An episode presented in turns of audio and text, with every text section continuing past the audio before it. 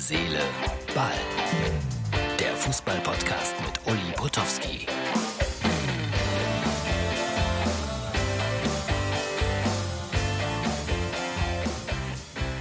Herzlich willkommen bei Herz, Seele, Ball. Das ist die Ausgabe für Dienstag. Es wird, ich sag's euch. Ähm, Michael Born wird gleich mein Gesprächspartner sein in unserem langen XXL-Gespräch. Spannender und guter Kommentator bei Sky, der einiges schon erlebt hat in diesem Job und darüber wird er gleich sehr freimütig berichten.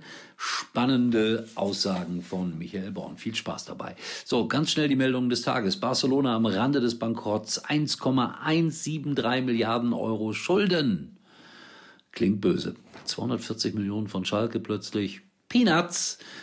Hoffentlich landen die nicht beide in der Regionalliga. Nein, das ist äh, blöder Spruch. Ich hoffe, dass Barcelona sich rettet. Ich hoffe, dass Schalke sich rettet, dass sie ihre Schulden loswerden. Wünschenswert. Embolo. 200.000 Euro soll seine Strafe betragen. Spekulation von Medienvertretern. Mönchengladbach hat gesagt, also Max Eberl, die Geldstrafe trifft ihn massiv. 200.000 Euro netto, das wird dann auch ein Großverdiener hoffentlich ein bisschen zum Nachdenken zwingen. Embolo soll akzeptiert haben. Sehr vernünftig. Tuchel und Chelsea, das wird immer wahrscheinlicher. Darüber habe ich auch mit Michael Born gesprochen, gleich in unserem langen Gespräch. Und er soll nach London unterwegs sein. Wenn wir abwarten müssen. Ich sage nur Vorsicht vor Frau Granovskaya, die hat da das Sagen, eine sehr attraktive Dame. Und äh, sie soll auch Limpert rasiert haben. Also im übertragenen Sinne. Nicht, dass das irgendwie mir jetzt als sexistisch ausgelegt wird und ich lande da, wo Jörg Dahlmann gelandet ist. Das äh, wäre ja schrecklich. Also, das sind die Neuigkeiten des Tages. Jetzt das XXL-Gespräch mit Michael Born. Dabei wünsche ich euch viel Spaß und äh, ja, hört zu. Es dauert ein bisschen länger. Heute ist mein Gesprächspartner bei Herz, Seele, Ball Michael Born, sozusagen von Podcaster zu Podcaster. Michael, jetzt darfst du erstmal guten Tag sagen. Darf ich? Ja. Okay, dann, dann sage ich guten Tag. Ich bin schon wahnsinnig höflich. Und äh, im zweiten Ansatz darfst du mal erzählen, was für einen Podcast du machst, wahrscheinlich auch einen mit Fußball. Überraschenderweise ja. Ähm, soll ich weiter ausholen? Ja, ja, ja. Nee, nee, nee, interessiert mich schon, was du da machst, weil okay. äh, ich bin ja nicht erfolgreich und ich höre gerne zu bei erfolgreichen Menschen. Hm. Wir sind auch nicht, zumindest was äh, die kommerzielle Schiene betrifft, so erfolgreich, wie ich das ehrlich gesagt gedacht hätte. Wir machen das jetzt schon anderthalb Jahre, aber ich habe gelernt, dass man äh, da auch gewisse Strippen ziehen muss. Und das Allerwichtigste ist Marketing. Und äh, um das zu verkürzen, ähm, ich mache das zusammen mit Ewald Lien, den, glaube ich, deine Hörer alle kennen werden. Den ähm, ich vor allen Dingen auch sehr gut kenne, ja. Den du auch sehr gut kennst. Meine Idee war vor ein paar Jahren, ähm, das eigentlich im Radio zu machen. Und zwar zu versuchen, dass man aus Fußballern ein bisschen mehr rausholt als ja gute so, und unser Problem ist ja mittlerweile, dass die alle äh, gleichförmig sind und gleichförmige Aussagen machen. Und meine Idee war, wenn ich das mit einem aus ihrer Region sozusagen mache, dann komme ich vielleicht ein bisschen dichter ran. Also zumindest, wenn ich sie nicht so gut kenne. Weil mittlerweile ist es so, alle, die man nicht kennt, sagen die eigentlich gar nichts mehr, sondern nur das, was in der Zeitung steht. Und das geht mit Eva zusammen halt äh, anders. Also wenn ich als Journalist Christian Streich anrufe, kommt dabei relativ wenig rum. Wenn ich mit Ewald zusammen Christian Streich anrufe, wird's meistens lustig und man erfährt auch nochmal so ein paar Dinge, die man sonst nicht erfährt. Das war die Idee. Ähm, das habe ich ihm vor ja, jetzt fast knapp zwei Jahren vorgetragen. Da war er erst nicht so begeistert. Und dann habe ich aber seine Frau überzeugt, dass das eine gute Idee ist. Und du weißt, wer das Sagen hat bei uns allen, die Frauen. Und ich glaube, Rosa hat letztendlich das Go gegeben, dass wir das mal machen. Und so ist der 16er entstanden. Und so ist der 16er überall, wo man Podcasts so kriegen kann, abzurufen. Und da kann man sehr viele, hoffe ich, informative, aber auch unterhaltsame und zum Teil lustige Gespräche hören. So soll es ja auch sein. Übrigens, ich denke auch immer von Podcast zu Podcast, um mal in der Sprache der Fußballer zu bleiben. Und die Ehefrau von Evalin ist natürlich wirklich äh, wichtig. Sie hat äh, übrigens laut eigener Aussage häufiger für mich angerufen, als ich bei Let's Dance mitgemacht habe. Sehr gut. Ja, das, das kann nur Quälerei gewesen sein. Also, aber sehr, sehr nett. Alle beide, wie gesagt, äh, logischerweise, wenn man so lange in diesem Beruf ist wie ich, dann äh, kennt man sich. Michael, wir beide waren unterwegs am Wochenende, zufällig gemeinsam bei Mainz 05 gegen Leipzig. Hinterher war ich schnell weg, wir haben uns nicht mehr gesehen. Entschuldigung, aber äh, im Nachhinein, das, das war ich doch... Ich war noch schneller weg. Ah, das habe ich mir gedacht, das habe ich mir gedacht. Deswegen darf mein ich mich nicht wundern. ging um 18.30 Uhr ab äh, Frankfurt. Also das habe ich mich ein bisschen beeilen. Das habe ich nicht geschafft. Ich habe noch bis 19.20 Uhr äh, da rumgehangen. Äh, war ein tolles Spiel, hat Spaß gemacht, ne? Ja, ich habe davon auch nochmal drüber nachgedacht, weil ich ja wusste, dass wir uns unterhalten werden und wahrscheinlich auch über dieses Spiel nochmal. Und es war mal wieder ein Beleg dafür, was im Fußball alles möglich ist und dass man einfach nichts, aber auch gar nichts vorhersehen kann. Und dieses ganze Gesülze, was wir Tag ein, Tag aus absondern, an einem solchen Tag dann auch äh, ja, quasi zur Absurdität geführt wird, weil man einfach nichts weiß. Wie entsteht auf einmal so ein Mannschaftsgefüge innerhalb von vier Tagen? Ich weiß es nicht, ich habe keine Ahnung. Ich auch nicht. Äh, ich, ich finde das ja sowieso, dass wir da oft übertreiben, dass wir glauben, am Laptop äh, und über Daten und Zahlen vieles erklären zu können. Äh, genau richtig, was du sagst. Und äh, ich befürchte, Herr Nagelsmann hatte das Spiel genauso wie das gegen Borussia Dortmund vorher schon abgehakt. Ja, gut, ich glaube, die Nummer bereut er selbst am meisten mittlerweile. ja, klar. Und ich bin sicher, er hat es auch gar nicht so gemeint. Aber das ist ja genau der nächste Punkt. Jeder Furz, der gelassen wird, äh, wird 800 Mal aufbereitet und du kannst es nicht mehr einfangen. Also ich sage nur jetzt gerade Candy Crush, äh, Herr Ramelow, alles, was du irgendwo äußerst, äh, kriegst du einfach um die Ohren. Das ist einfach so. Ja? Also, und äh, das ist äh, in der Tat schwierig, wobei ich auch Candy Crush beim Spiel Mainz äh, gegen Leipzig ständig gespielt habe. Ja. ja, pass auf, was passiert jetzt. ja, pass da, auf, was jetzt passiert. Mal gucken, aber ich glaube, da passiert nichts, weil man die Ironie jetzt vielleicht doch deutlich gespürt hat. Äh, darf man überhaupt als Fußballreporter ironisch sein? Ja, das ist ja wäre mein Grundproblem, wenn, man, wenn ich das nicht dürfte, weil das mache ich eigentlich so, seitdem ich das mache. Äh, mal mehr, mal weniger. Und das Problem ist natürlich, dass es äh, sehr viele Leute wahrscheinlich nicht wirklich verstehen werden.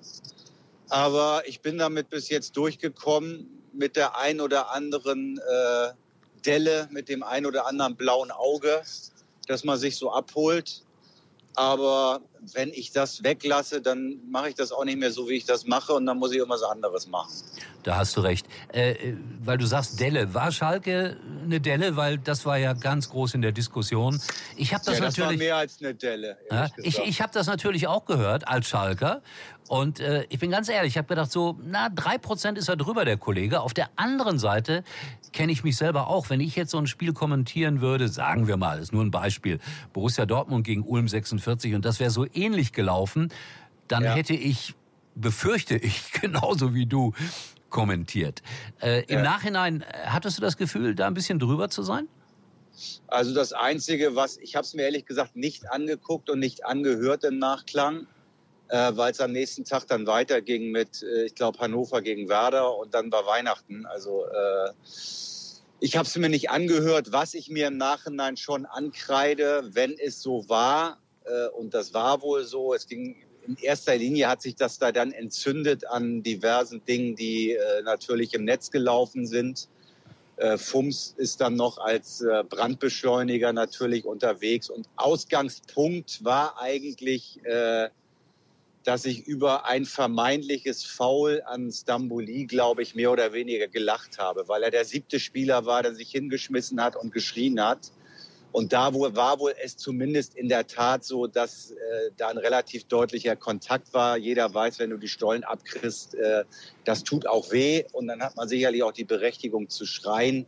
Aber du hast es ja gesehen und da waren ja mindestens vier, fünf Dinger vorher, wo einfach gar nichts war. wo zum Teil nicht mal Berührungen waren von Spielern gegenseitig, was beide Mannschaften betroffen hat, was ich auch bei beiden Mannschaften gesagt habe.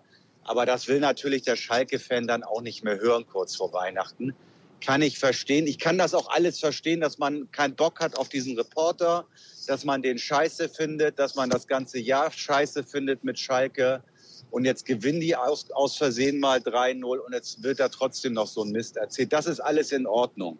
Was nicht in Ordnung ist, ist das, was dann passiert ist. Äh, naja, wenn du das halt täglich oder wöchentlich äh, erfährst in dieser Art und Weise, also ich rede von äh, Beleidigung, finde ich jetzt gar nicht so schlimm, aber Bedrohung, äh, der Familie Schlimmes wünschen, äh, das sind alles so Sachen, also da habe ich wirklich die Nacht im Grunde nicht geschlafen, weil ich halt dummerweise die Büchse der Pandora geöffnet habe und meine sozialen Medien äh, die Anfragen sozusagen zugelassen habe, die da gekommen sind. Und das waren dann halt, keine Ahnung, auf allen Kanälen 600 oder mehr. Ich habe fünf Minuten gelesen, das hat mir gereicht. Ja.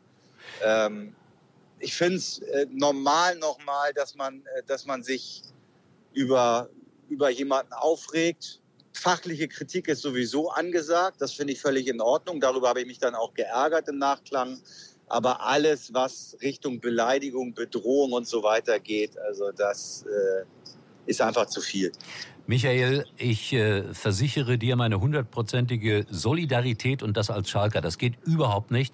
Ich äh, muss aber auch sagen, dass ich Ähnliches auch schon erlebt habe.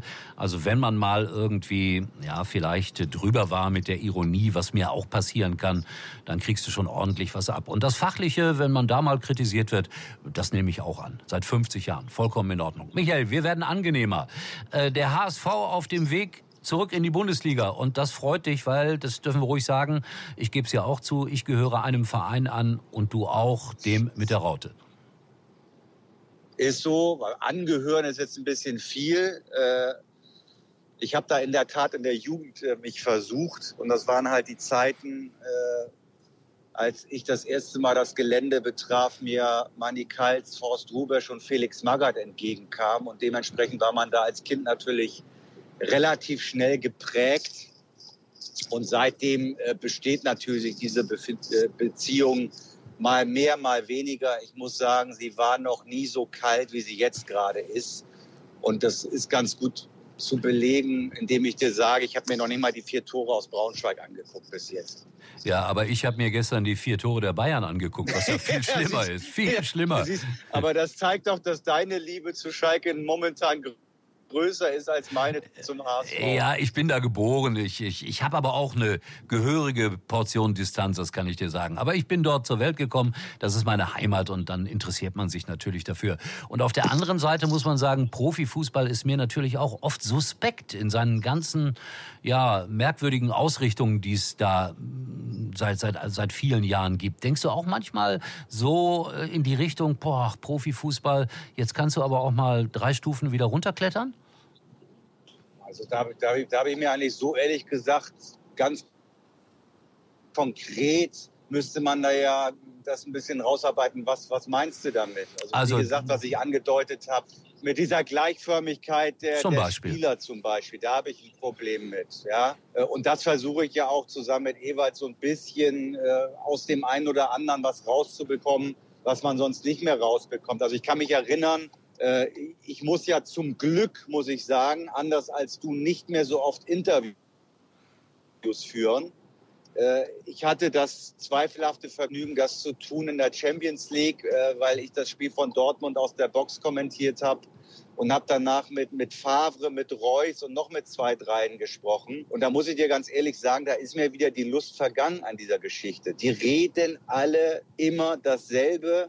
Es kommt nichts Außergewöhnliches. Du kannst kannst dich ja auch mit der Frage auf den Kopf stellen. Äh, die antworten sowieso, was sie wollen. Also da beneide ich dich wirklich nicht drum.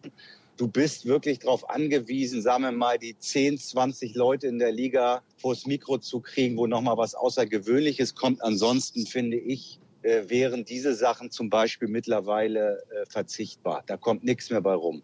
Äh, ich bin übrigens, obwohl ich diesen Job mache, auch der Meinung, dass viele Gespräche in der Tat verzichtbar sind. Auf der anderen Seite habe ich dann so einen Spaß daran wie letzten Samstag äh, mit Herrn Nagelsmann, wenn der ja. dann erzählt von seinem Lieblings-American äh, Football Club und der wird äh, nicht von einem Investor geführt, sondern von 360.000 äh, Fans und Mitgliedern und ich ihn dann damit konfrontieren kann. Das ist aber schon ein bisschen anders als bei RB Leipzig. Also das macht mir dann schon Spaß, wobei er das natürlich... Ja, aber das ist ja genau einer der 20, sagen wir mal, äh, oder, oder um den Kreis ein bisschen größer zu fassen, 50, die dazugehören von dem kommt ja noch mal was Außergewöhnliches. Der sagt auch mal was anderes. Der antwortet auch äh, auf das, was du ihn fragst. Also normal, ich habe jetzt, ich hab, bin ehrlich gesagt ein bisschen zu spät reingekommen in das Interview.